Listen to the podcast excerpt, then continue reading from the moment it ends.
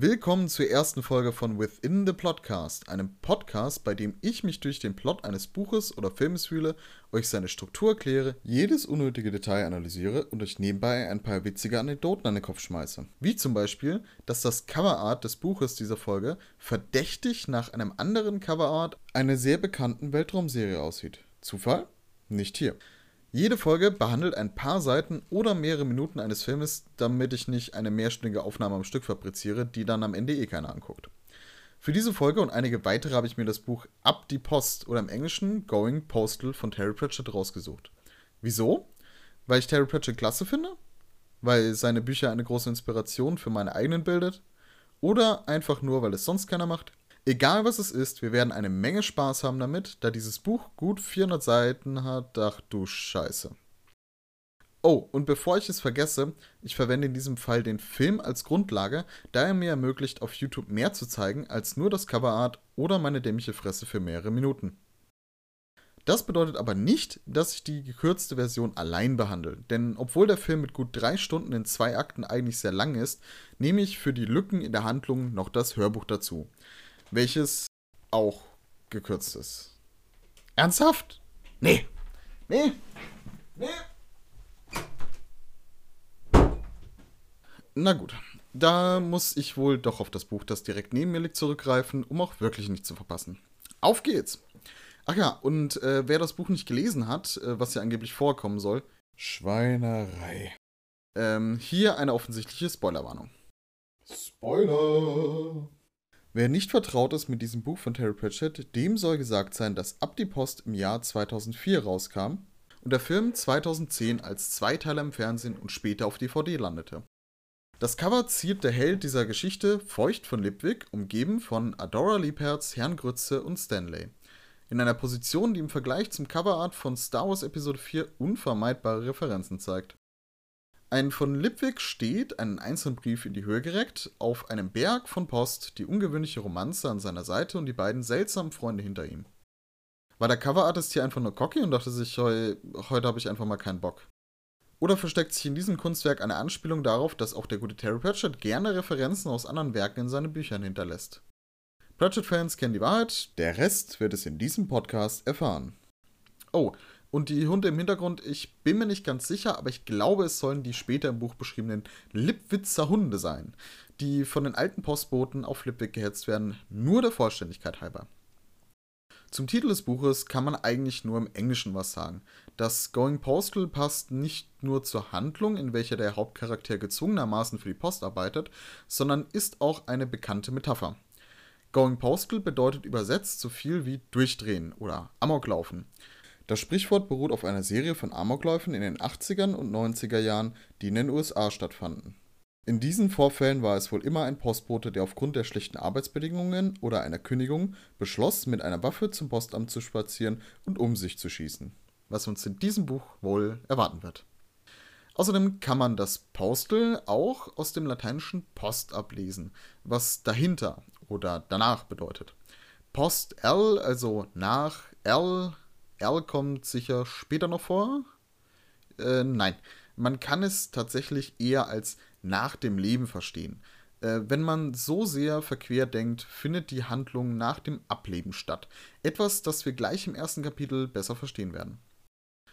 Das Buch beginnt anders als der Film mit zwei kurzen Prologen. Der erste, welcher 9000 Jahre vor der eigentlichen Handlung spielt, beschreibt auf recht poetische Art und Weise einen Beobachter, der die Reise der Schiffe der Toten und die Geschehnisse unter Meer betrachtet. Beim ersten Mal durchlesen könnte ein Leser, der nicht mit Terry Pratchett vertraut ist, sich denken, was für einen merkwürdigen Stuss schreibt dieser Mann da. Ich muss dazu sagen, dass ich damals Schwierigkeiten hatte, Terry Pratchett zu verstehen. Na gut, ich habe diese Probleme auch heute noch, doch seine Arbeit an dieser Stelle ist nicht nur faszinierend, sondern eine Meisterleistung. Meine Meinung. Da aber Neulinge an dieser Stelle noch nicht viel mit den Informationen anfangen können und alte Hasen sich vielleicht nicht mehr daran erinnern, will ich zu einem späteren Zeitpunkt nochmal auf diesen Prolog zurückschauen, wenn es besser zu den Informationen passt, die ihr schon habt. Vorerst ist das einzig Wichtige innerhalb dieses Prologes der Hinweis auf eine Person namens Anghammerat. Besser gesagt, ein Golem. Anghammerat hat eine lange Vorgeschichte als Überbringer von Nachrichten, er ist also ein Postbote sozusagen. Der Inhalt dieses Kapitels bleibt uns vorerst aber verschlossen.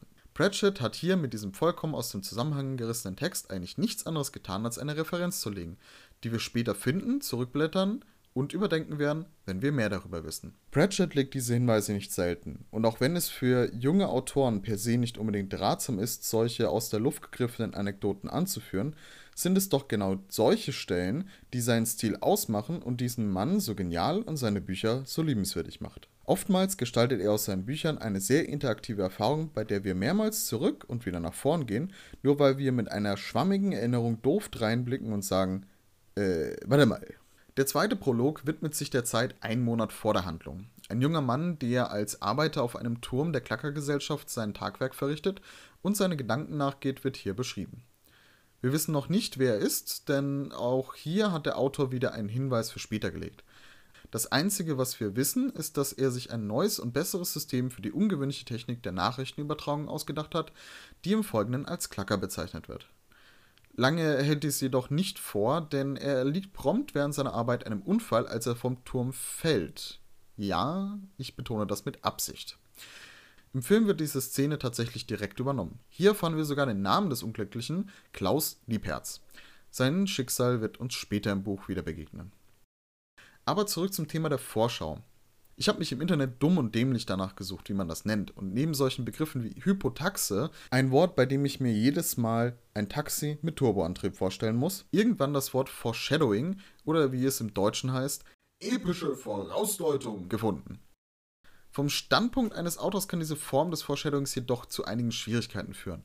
Während solche Szenen in Filmen recht schnell abgehandelt werden, man sieht dies allein daran, dass die Anfangssequenz in Filmen nur wenige Sekunden beträgt, kann man sich bei einem Buch schnell im Schreiben verlieren und den Lesern nur zusätzlich verwirren. Gerade heutzutage in einer Zeit, bei der man auf Amazon ein Buch nicht mehr nur am Einband den Klappentext und den Reviews beurteilen muss, sondern auch die ersten Seiten anlesen kann, könnte man schnell einen falschen Eindruck vermitteln, wenn solche abstrakten Ideen in die ersten Seiten gepackt werden. Dennoch ist Foreshadowing ein beliebtes Mittel, denn es kann den Leser dazu bringen, sich die Frage zu stellen, warte mal, was genau bedeutet das jetzt? Hm. Da muss ich wohl das ganze Buch lesen, um es zu verstehen. Katsching! Da haben wir dich am Haken. Die Grenze zwischen gutem und schlechtem Foreshadowing ist jedoch recht schmal und man muss sich bei den Informationen, die preisgegeben werden, wirklich sicher sein, dass sie beim Leser die notwendige Neugierde wecken. Dazu empfiehlt es sich, den Testlesern zur eigenen Foreshadowing-Szene genau zu befragen oder ihm sogar erstmal nur diese anzubieten, um zu sehen, ob die Neugierde groß genug ist. Der gute alte Terry hat mich jedoch damit ins Boot geholt und weiter geht's mit dem ersten Kapitel. Apropos Kapitel. Ab die Post ist tatsächlich das erste von Pratchetts gut 41 Scheibenweltromanen, das Kapitel hat. Und nicht nur das, er führt in der Manier von viktorianischen Moralgeschichten eine Zusammenfassung an, die dem Leser einen vagen Eindruck geben soll, was das Kapitel beinhaltet. Dabei gibt er uns für jede Szene kaum mehr als vier Worte. Eine weitere Methode, die zwar erst einmal sehr ungewöhnlich daherkommt, aber dazu dienen soll, Neugierde für das Kommende aufzubauen. Die eigentliche Handlung beginnt nun und wir werden gleich zu unserem Protagonisten in die Zelle gepackt. Feucht von Lipwig, bzw. Albert Spengler, wie sein Deckname ist, sitzt im Knast und noch viel schlimmer, er soll gehängt werden. Das lässt er sich natürlich nicht bieten und versucht sich mit einem Löffel in die Freiheit zu schaufeln. Nach wochenlangem Schaufeln an einem sehr großen Stein kann er ihn schließlich mit verzweifelten Kräften herausziehen und entdeckt dahinter einen neuen Löffel. Nicht nur die Wachen, sondern auch der Sekretär des Patriziers, die nun in seine Zelle kommen, sind natürlich darüber sehr amüsiert. Ich möchte in dieser Szene auf zwei Dinge eingehen. Zunächst unseren Hauptcharakter und dann seine Lage und was sie für das Buch bedeutet. Feucht. Wer heißt denn bitte so? Moist heißt er im Englischen und der Nachname von Lipwig ist auch recht ungewöhnlich. Zu seinem Nachnamen gibt es in Universe tatsächlich eine Erklärung, wenn auch nur eine mangelhafte. Lipwig sei ein Ort nahe Überwald, doch das von im Namen von Lipwig suggeriert ja ein Adelsprädikat. Im Englischen hat sich Pratchett genau für diese Bezeichnung entschieden. Könnte dieser Mann also tatsächlich aus einem Adelshaus stammen? Selbst wenn, wir werden es nicht erfahren, denn es gibt keine Hinweise oder Verbindungen zu Adelshäusern, vielleicht auch deshalb, weil seine Eltern verstorben sind. Über sie ist eigentlich nur bekannt, dass sie der schlichten Kartoffelkirche angehören. Ja, wer wäre da nicht gern dabei, ne? Als Leser können wir jedoch mehr Facetten sehen. So gibt einem der Name Moist oder Feucht einen schlüpfrigen Eindruck. Ein Name, der perfekt zu einem Betrüger passt. Und genau wegen dieser Straftat sitzt von Lipwig hier. Bei seinem Nachnamen gibt es einige Interpretationen. Die üblichste ist die, dass Lipwig im aus dem Englischen übersetzten Lippenperücke, also einen falschen Schnurrbart bezeichnet, was der gute Mann mit Pracht trägt und zu seinem Auftreten als schmierigen Conman beiträgt. Nun, zu der Situation, in der er sich befindet. Von Lipwig, und ja, ich nenne ihn so, weil ich nicht den ganzen Podcast über feucht sagen will, sitzt also im Knast und soll gehängt werden. Vom Standpunkt des Lesers aus kann das Buch also nicht sonderlich lange dauern, wenn er nicht zufälligerweise einen Ausweg findet. Aber genau darum geht's hier. Während die Wachen und auch der Sekretär sich über seine Ausbruchsversuche amüsieren, der Herr des Sekretärs selbst hat sich ja diese Posse ausgedacht, erkennt Lipwig seine Lage als auswegslos. Er entkam bisher immer, doch nun sitzt er vor vollendeten Tatsachen. Er ist es nicht gewohnt zu verlieren und das erschüttert ihn tatsächlich zutiefst. Hier wird jedoch auch gleich eine Beziehung in Stein gemeißelt. In Stein gemeißelt. Na gut. Lord Vetinari, der Patrizier dieser Stadt, hatte sich den Wunsch nach Freiheit eines Gefangenen zunutze gemacht und vorausgesehen, dass Lipwig zu entkommen versucht. Man kann sich nun fragen, ob es als makabere Belustigung oder wirklich als Beschäftigungstherapie sah, wie es im Buch erklärt wird. Dass er hinter den von Lipwig ausgegrabenen Steinen einen weiteren unbenutzten Löffel platzieren ließ. Es steht jedoch fest, dass Harry Pratchett mit dieser simplen Aktion zwei wichtige Punkte dieses Charakters in schneller Folge beschreiben konnte. Vetinari kann sich sehr gut in die Köpfe anderer hineinversetzen und er lässt sich absolut nicht verarschen. Auch stellt es eine offensichtliche Machtdemonstration dar. Nicht mit Geld oder durch seine Wachen, sondern intellektuell.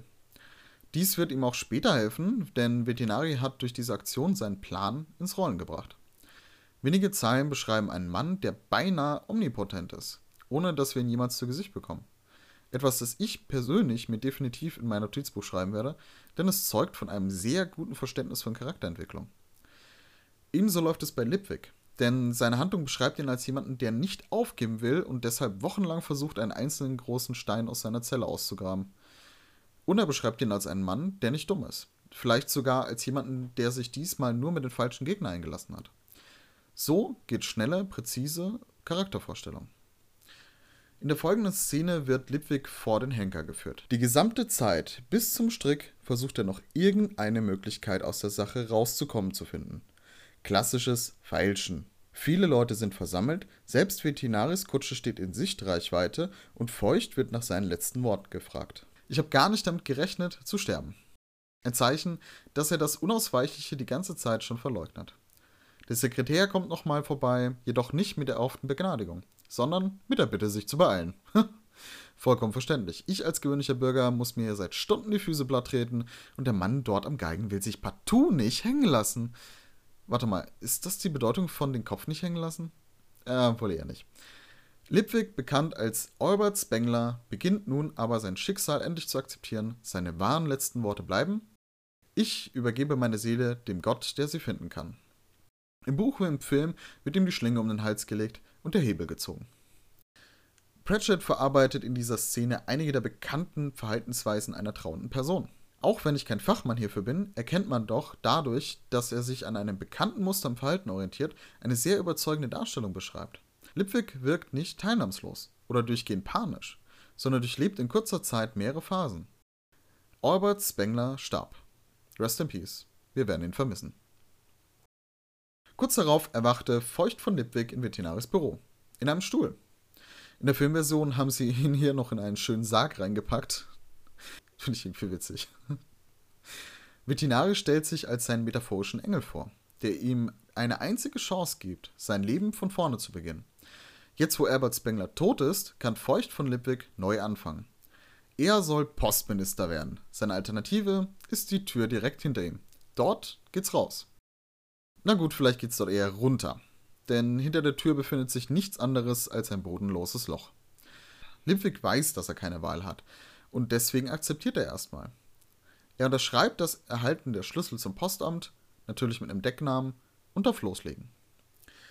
Die Tatsache, dass Vetinari sich selbst als Engel bezeichnen, ist wohl auf das klassische Thema von Engel und Teufel auf der Schulter zurückzuführen. Wir werden auch bald herausfinden, wer der Teufel in der Geschichte ist. Andererseits kann man auch Vetinari als Engel und Teufel in einer Person sehen. Immerhin lässt der Lipwig nur die Wahl, den Job zu machen oder erneut zu sterben. Diesmal richtig. Das Ganze ist bekannt als Hobsons Choice, als Hobsons Wahl also. Thomas Hobson war ein Kurier aus Cambridge, der einen Stall außerhalb der Tore des St. Catherine College hatte. Er lieh seine Pferde an Studenten und Professoren aus, wenn sie nicht gerade Post beförderten. Logischerweise waren die bei den Leinen beliebtesten Pferde die schnellen und diese waren folglich schnell überarbeitet. Er beschloss daher ein Rotationssystem einzuführen, bei dem jeder nur das Pferd, das als nächstes in der Reihe dran kam, benutzen durfte. Das Prinzip von das hier oder gar keins ist damit bekannt geworden als Hobson's Choice. Merkt euch diesen Namen, er wird uns später wieder begegnen. Gut, bevor wir hier jetzt großartig fortfahren, möchte ich nochmal auf die anfänglich erwähnte Relevanz eingehen, dass Lipwig seine Reise in der Zelle beginnt und vor wenigen Zeilen sterben musste. Entschuldigung, Albert Spengler starb, mein Fehler, wie dumm von mir. Die Frage stellt sich, wie vermittelt man einem Leser, dass ein geborener Krimineller, Betrüger durch innere Berufung, gewohnheitsmäßiger Lügner, perverses Genie und absolut nicht vertrauenswürdige Person jetzt ein vom Leser geliebter Protagonist werden soll? Jemand, der Feucht von Lipwig im realen Leben kennenlernt, würde ihm doch nicht mal eine Tüte Eis kurz mal zum Halten anvertrauen. Dem wird doch gleich noch das Taschengeld für die Kaugummis aus der Hosentasche rausgezogen. Terry Pratchett wusste allerdings genau, wie man das macht. Er zieht seinen Charakter erst einmal durch den tiefsten Dreck, den es gibt. Er wird gefangen genommen, fristet Wochen in einer Zelle und wird dann mit diversesten sarkastischen Kommentaren gehängt. Ihm wird also absolut kein Mitgefühl gegenübergebracht, ganz im Gegenteil, die bisher bekannten Nebencharaktere behandeln ihn schlimmer, als wir es vermutlich tun würden. Wir wissen zu diesem Zeitpunkt nur, dass nach Aussage von Lipwig selbst, Zitat, er hatte niemanden auch nur in den Kopf getippt. Er hatte nie eine Tür aufgebrochen. Er hatte das ein oder andere Schloss geknackt, aber nie versäumt, hinter sich wieder abzuschließen. Abgesehen von den Enteignungen, Bankrotten und plötzlichen Insolvenzen, was hatte er Schlechtes getan? Er hatte nur Zahlen bewegt. Wir wissen dadurch, dass er krumme Dinge dreht, aber ihn gleich hängen ist etwas zu viel. Da wir uns noch kein vollständiges Urteil über diesen Mann und seine Schuld bilden können, hat Pratchett nun einen Vorteil. Er hat eine Art Mitleidspuffer aufgebaut. Genug Sympathie, damit er weitermachen kann. Und schon bald werden wir sehen, dass Pratchett mit dieser Sympathie spielt. Immer wieder wird Lipwig Dinge tun, die wir verurteilen. Die Waagschale der Schuld verschiebt sich und bald darauf widerfährt ihm Schlechtes. Mit dieser Methode bringt er den Leser dazu, dass wir von Lipwig nur behaupten können, dass was ihm geschieht, gerecht wäre. Meiner Meinung nach ist das eine sehr gute Methode, um moralisch verwerfliche Charaktere trotzdem zu einem liebgewonnenen und gleichzeitig vielschichtigen Protagonisten zu machen. Ein guter Anfang für ein Buch, würde ich meinen. Apropos, ich sage heute so viel apropos. Apropos Anfang, hier ist vorerst das Ende für unsere erste Folge. Ich hoffe, ihr fandet es unterhaltsam. Vielleicht habt ihr sogar ein paar Ideen mitgenommen, wenn ihr selbst ein interessierter Autor seid. Oder habt euch zumindest nicht auf der Couch oder auf dem Stuhl zu Tode gelangweilt. In der nächsten Folge geht es genau dort weiter, wo es hier aufgehört hat. Wir finden heraus, was Lipwig mit seinem neuen Job anstellt und erfahren, wieso man Veterinaris Willen nicht umgehen kann. Also schaut auch beim nächsten Mal rein, wenn euch das Video gefallen hat. Würde ich mich freuen, wenn ihr mir ein Like da lasst und wenn ihr mich wirklich überglücklich machen wollt, könnt ihr meinen Kanal abonnieren. Vielen Dank fürs Zuhören. Bis bald.